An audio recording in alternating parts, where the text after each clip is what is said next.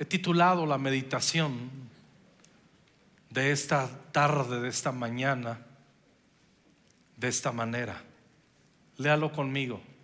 Señor, no dejes de hablarme. Señor, no dejes de hablarme.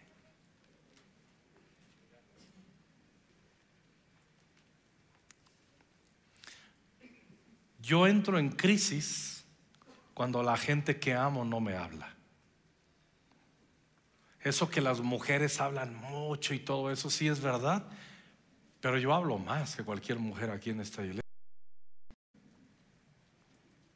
Y hablo y hablo también por el perfil ministerial, los pastores tenemos que de repente desengancharnos y cerrar el pico y entrar en modo Zacarías, silencio.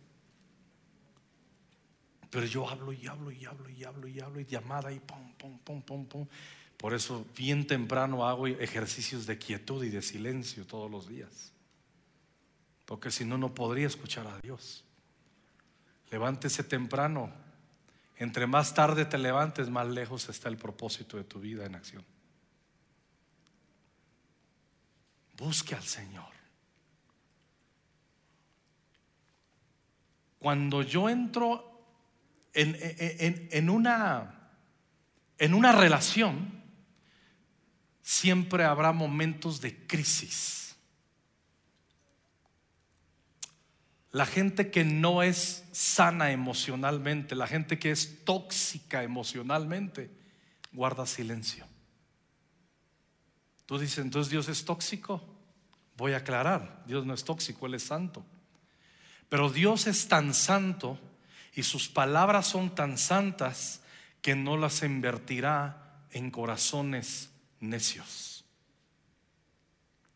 Dios deja de hablar porque Él es sabio, santo, y no pone sus palabras en corazones donde no van a fructificar sus palabras.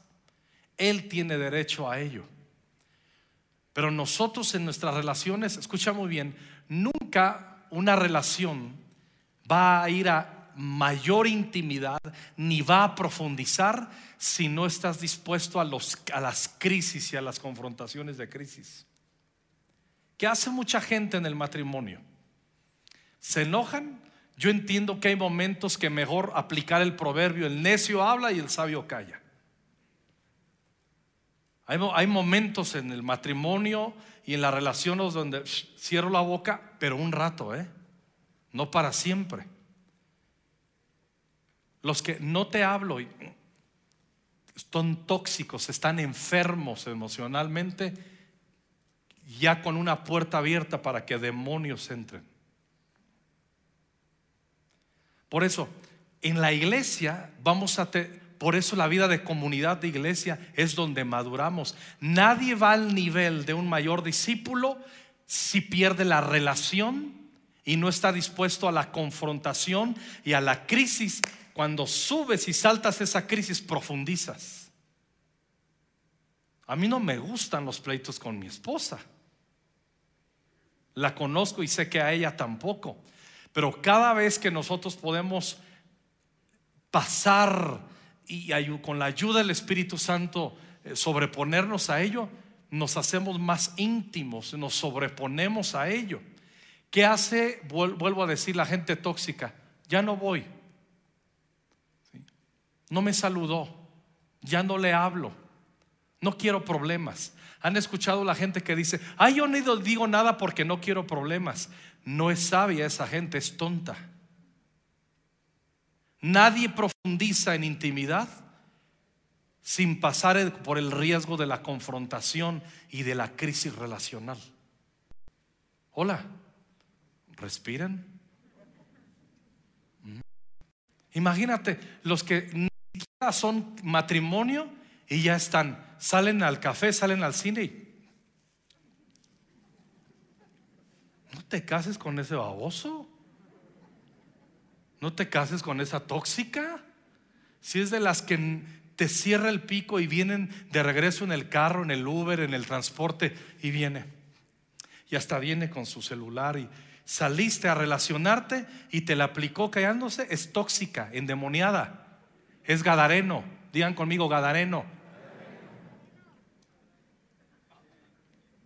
Hice una aportación a los jóvenes, mis acaris. Me deben un café. Gadareno, dije.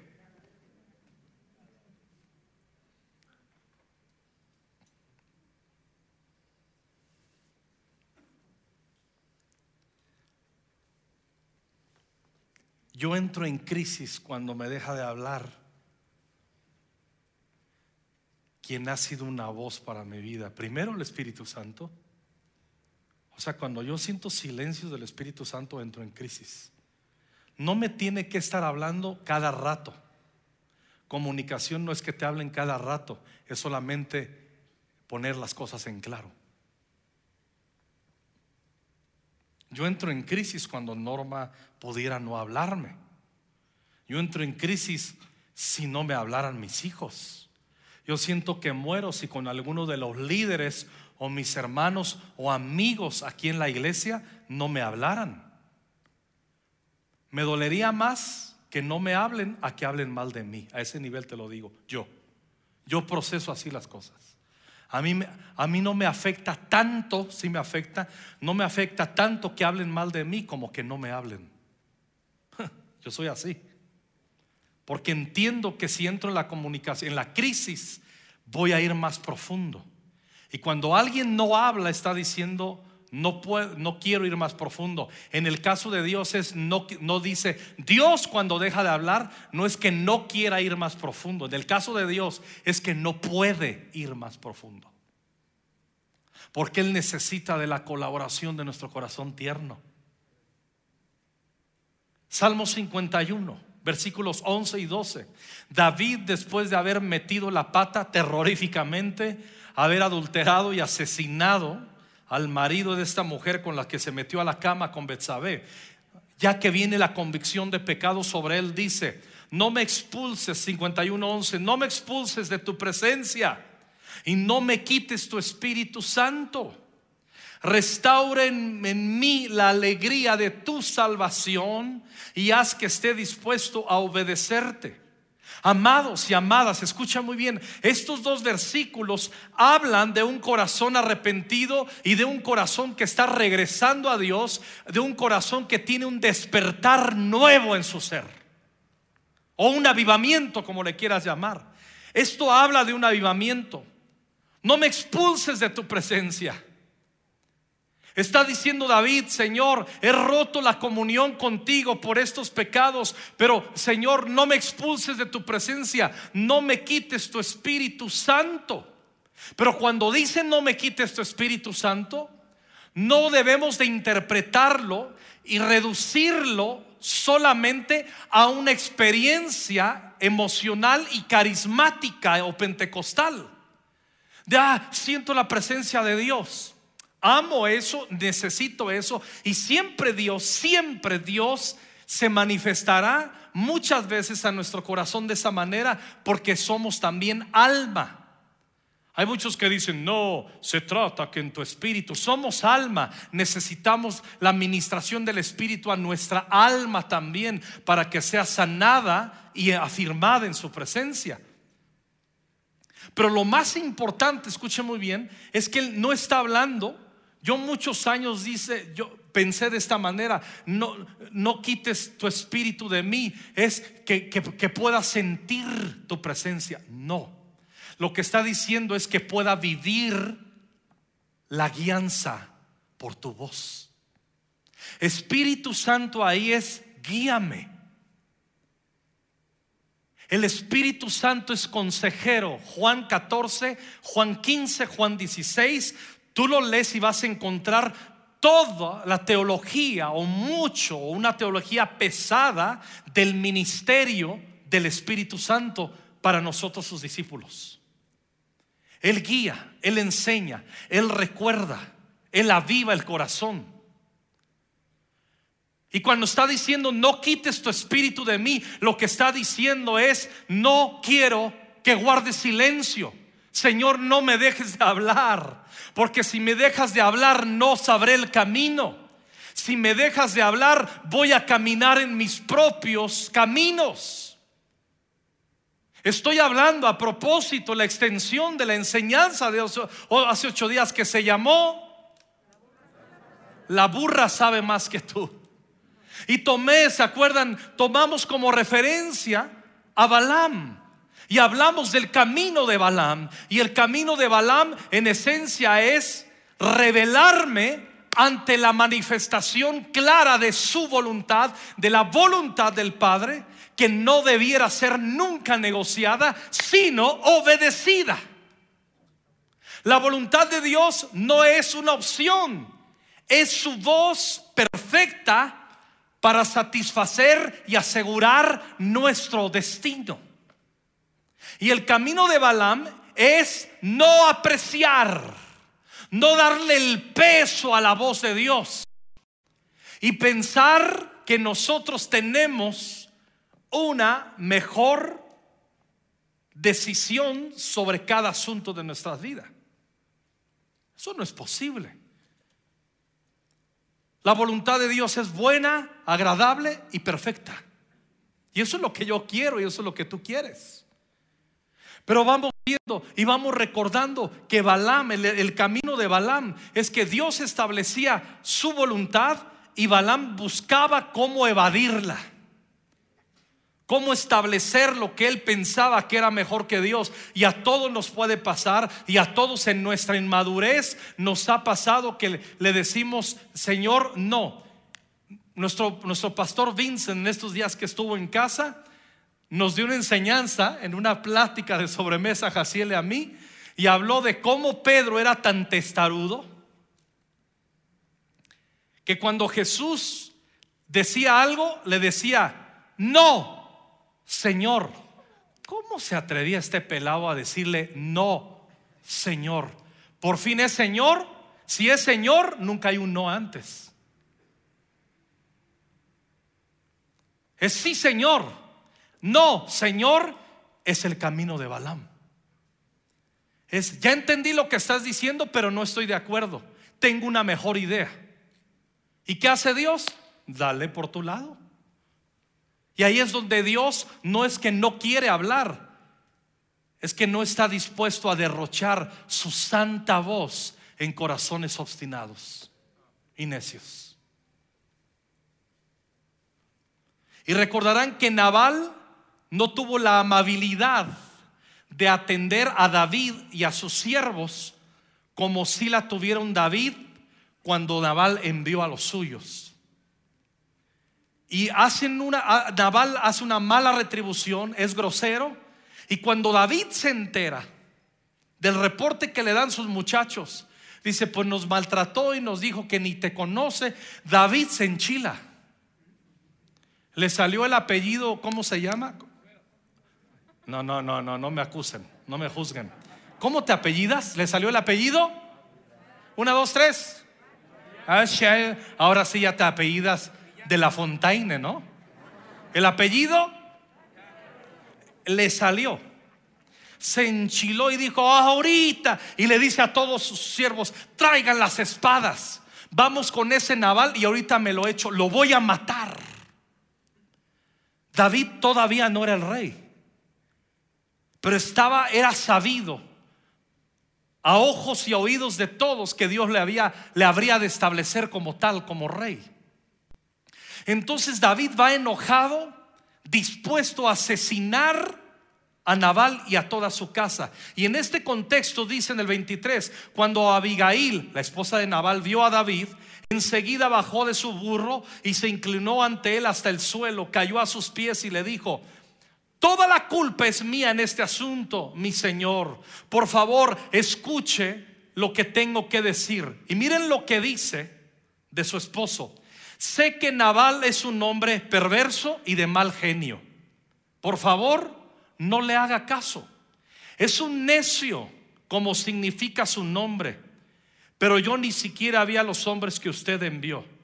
Por favor, hermanas, paréntesis, no le vaya a escribir mañana, mi amor, Dios me habló un versículo en mi devocional para ti. Me habló primero de Samuel 24 y 25. No vaya a hacer eso. Gracias por sus misericordias. esposas sobre nosotros los maridos. Pero aquí es donde aquí es el punto al que quiero llegar y destacar. En el versículo 26, esta mujer Abigail, entiendan el contexto y el cuadro emocional en el que viene David, viene dispuesto a vengarse y a asesinar. Está enchilado, está enojado, está con una ira incontrolable. Y se pone esta mujer por delante y le dice, ahora mi Señor, tan cierto como que el Señor vive y que usted vive, ya que el Señor impidió que usted matara y tomara venganza por su propia mano, le dice que todos sus enemigos, David, y los que intentan hacerle daño, sean tan malditos como lo es mi marido.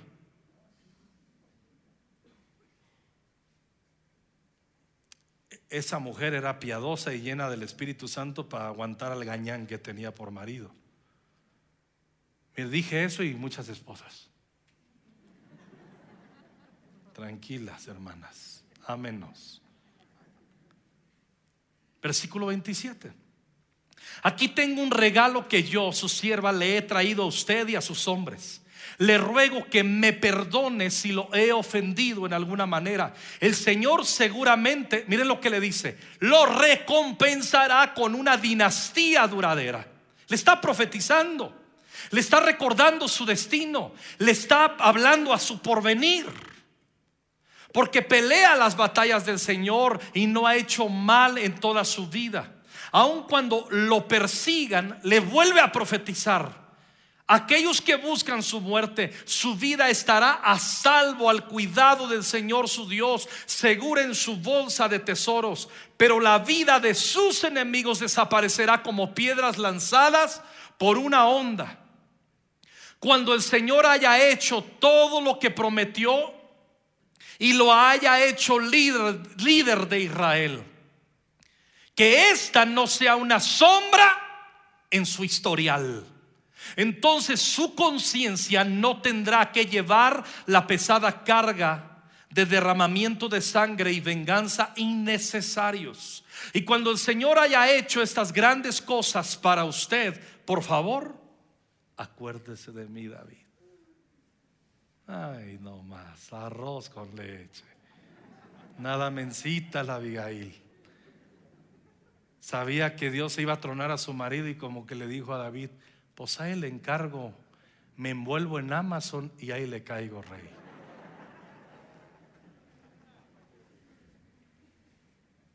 Qué inteligente mujer. A un iracundo le aparece la voz de Dios. Ya no por una burra, sino por una, voz sabia. Abigail puede ser tu esposa, tu hija, tu hijo, tu pastor. Abigail habla de la voz de Dios que quiere librarnos de tonterías. Noten bien cuando Dios habla en medio de un ambiente iracundo y descontrolado en nuestras emociones. Cuando Dios habla, más vale que atendamos como lo hizo David. Yo quiero tener el corazón de David cuando Dios vuelve a activar su voz. David le respondió a Abigail. No le dijo, cámara Abigail, tú nomás quieres hacerle paro a tu marido, pues se lo va a llevar el tren. O sea, ya, cámara. No le dijo así. No. Escuchen cómo dijo. Alabado sea el Señor, Dios de Israel, quien hoy te ha enviado a mi encuentro. Wow.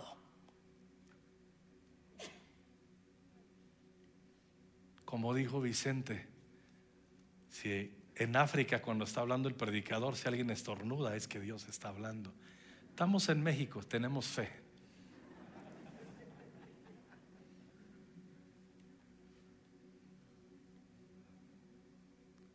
No fue religiosidad, alabado sea el Señor, varona. No, no, no, no. Él expresó su alabanza a Dios porque inmediatamente cuando entendió que Dios le estaba hablando, exaltó al Señor. Y le dice más, gracias a Dios por tu buen juicio. Bendita seas, pues has impedido matar y llevar a cabo mi venganza con mis propias manos. Juro por el Señor Dios de Israel que me ha librado de hacerte daño, que si no te hubieras apresurado a venir a mi encuentro, mañana por la mañana ninguno de los hombres de Nabal habría quedado con vida. Entonces David aceptó su regalo y le dijo, vuelve a tu casa en paz. Escuché lo que dijiste y no mataremos a tu esposo. Digan conmigo, escuché lo que dijiste. Ese es el corazón avivado. Dije hace rato que una de las mayores manifestaciones de un despertar sincero, honesto y un avivamiento en nuestro corazón es que vuelve a pesar la voz de Dios en nuestro corazón. Volvemos a perseguir su voluntad. Cuando vivimos en modo David enojado, siempre vamos a tener un texto para imponer nuestra razón y nuestra voluntad. Eso no es el Espíritu de Jesús.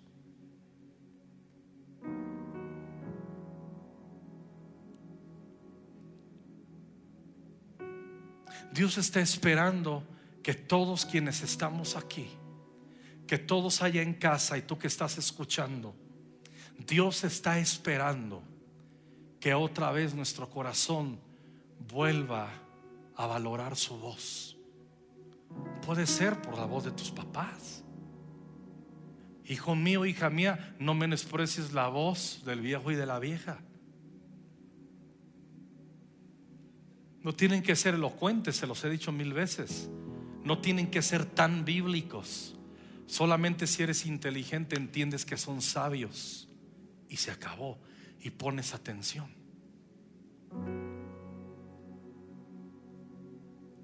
El camino de Balaam es, oigo pero no estoy de acuerdo. Y yo pienso que, y Dios dice, ¿tú piensas qué? Dale. ¿Se acuerdan que leímos el Salmo 89 hace ocho días? oh Israel, si le hubieras hecho caso a mi voz, dice Dios, si hubiera pesado mi voz otra vez en tu corazón, yo habría hecho que todos tus enemigos quedaran aplastados delante de ti.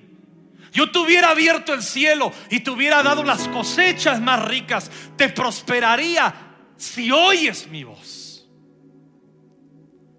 Por eso la Biblia dice, nunca se apartaré de tu boca este libro de la ley, sino que de día y noche meditarás en él para que hagas todo aquello que está escrito en él, para que entonces hagas prosperar tu camino y todo te salga bien.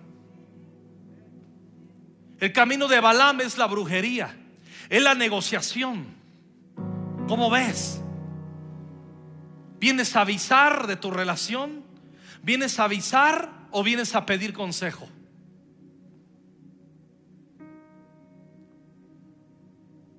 Nunca, ah, nunca, nunca, tengo 31 años pastoreando.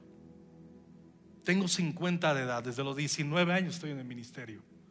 Nunca había encontrado una generación, lo digo con amor, con advertencia amorosa. Nunca había encontrado una generación de matrimonios jóvenes más opuesta a la voz de Dios que esta. Están llenos de sí mismos. Están llenos de sus propios proyectos y sus propias motivaciones. No conocen la vida negada de la cruz. Viven para acumular y poco para servir. Viven para amarse y poco para amar. Tienen ojos profundos hacia sus propias entrañas e intereses y han perdido la visión de los campos que están listos para la siega. No ganan ni una alma, quieren ganar su propia razón.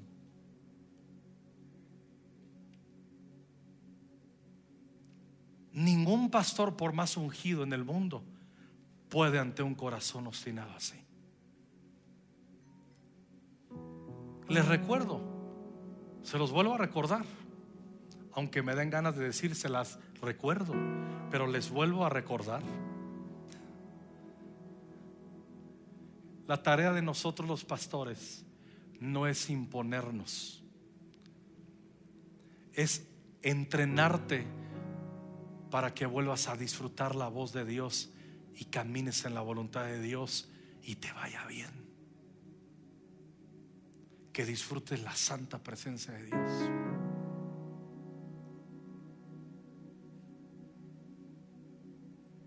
El Espíritu Santo está esperando como nunca antes que se nos abra otra vez el oído de discípulo. Isaías 50.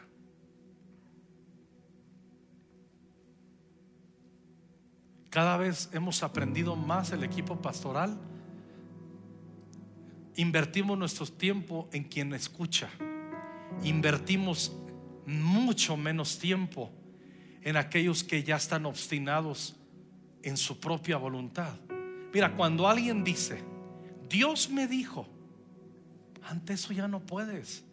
Aunque está claro que están violando la ruta de cómo Dios habla y cómo Dios se manifiesta. Pero ya ni vale la pena recordarles ni comprobarles cómo están diciendo, como dice el profeta, dicen Dios les dijo y yo nunca les hablé. Ahí está el versículo. ¿Qué haces ante tal obstinación? No se puede hacer nada. Por eso el camino de Balaam es Dios dice, dale. Acuérdense, mano izquierda de los pastores. Este es nuestro ministerio también, no nos gusta. Esta manita llega al muro y lo ponemos así. Y cuando una carita pega aquí y se rompen los dientes, aquí los traemos y le digo, venga para acá, abra su boca. Aunque Misa y otros son, Pastor Paco lo hace con mucha ternura yo lo hago. Y les meto un diente y les rompo una muela, pero bueno, ya mejoraré. Siempre que nos vean los pastores, tenemos algo en nuestro corazón, tenemos la mano así.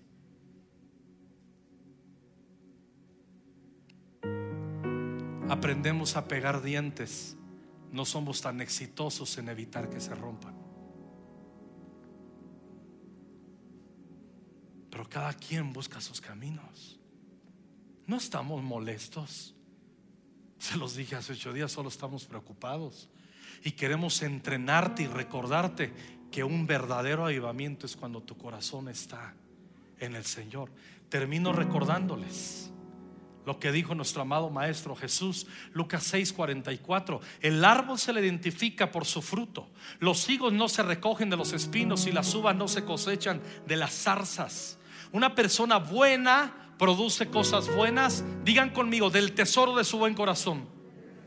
Y una persona mala produce cosas malas del tesoro de su mal corazón. Quiere decir que nuestro corazón es un tesoro y nosotros somos responsables que le metemos ahí. Cosas buenas o cosas malas. Nadie, nadie podríamos culpar. Debemos aprender a asumir responsabilidad de lo que hay en nuestro corazón. Lo que uno dice, lo que uno dice brota de lo que hay en el corazón. ¿Y cómo conecta Jesús de la abundancia del corazón habla la boca? Y lo conecta Jesús con el siguiente versículo. Así que, ¿por qué siguen llamándome Señor, Señor? Cuando no hacen lo que digo.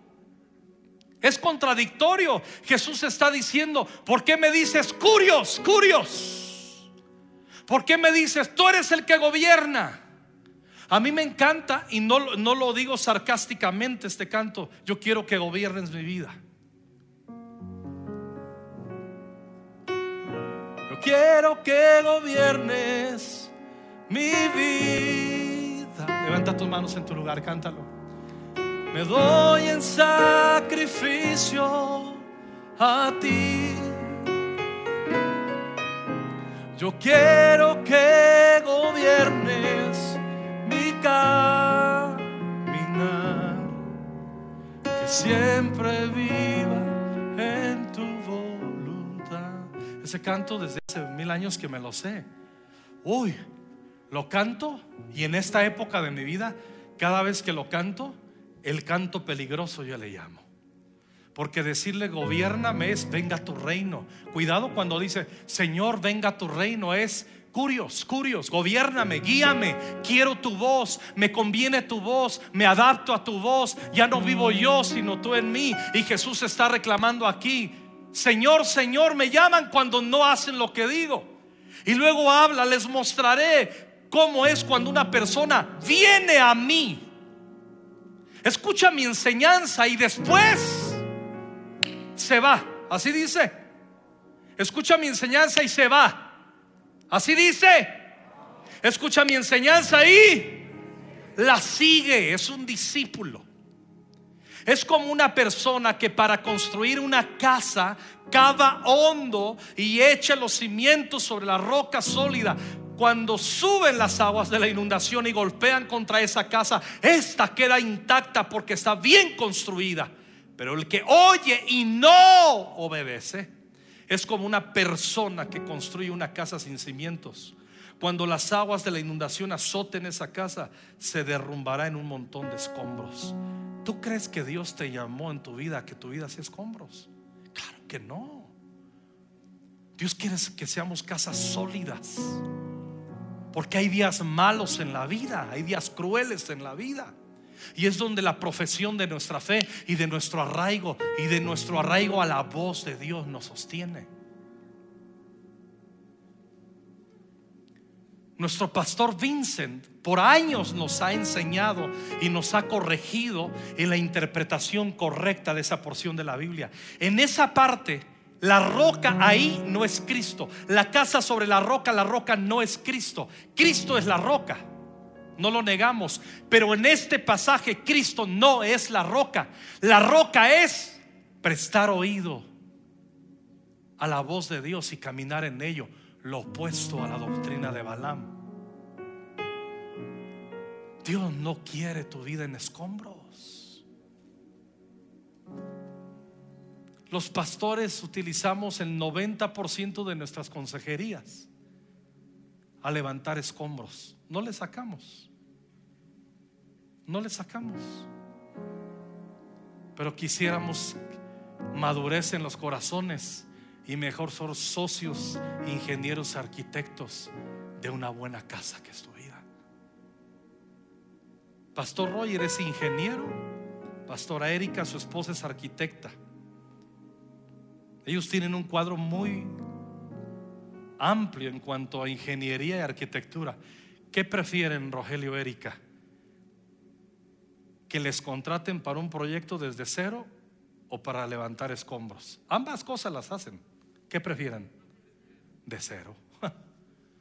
Y así quiere el Señor en nuestras vidas. Oye la voz de Dios. TCD no es una necedad. Por cierto, vayan a casa live. Terminando, los que van por su TCD pueden salir por aquí e ir allá afuera está el encuentro, expuestos a la cruz el próximo viernes. Tú que por primera vez que tienes poco tiempo en esta iglesia, debes ir a ese encuentro, e invierte en tu vida espiritual. Pero no, no tengo dinero, no esto. Y, y, nada más es un costo de recuperación por causa que hay asuntos didácticos, comida y todo eso que no nos alcanza para dártelo gratis. Y es un costo de recuperación nunca lucrativo. Te lo advierto. Ah, pero ¿qué tal las vacaciones en Acapulco? Dos días. Ah, pero ¿qué tal? Porque no nos gusta invertir en cimientos. Implica tiempo, implica invertir en nuestra vida espiritual. Más vale que aprendas a hacerlo, si no te vas a parecer a aquel que te trajo a Cristo. Ay, perdón.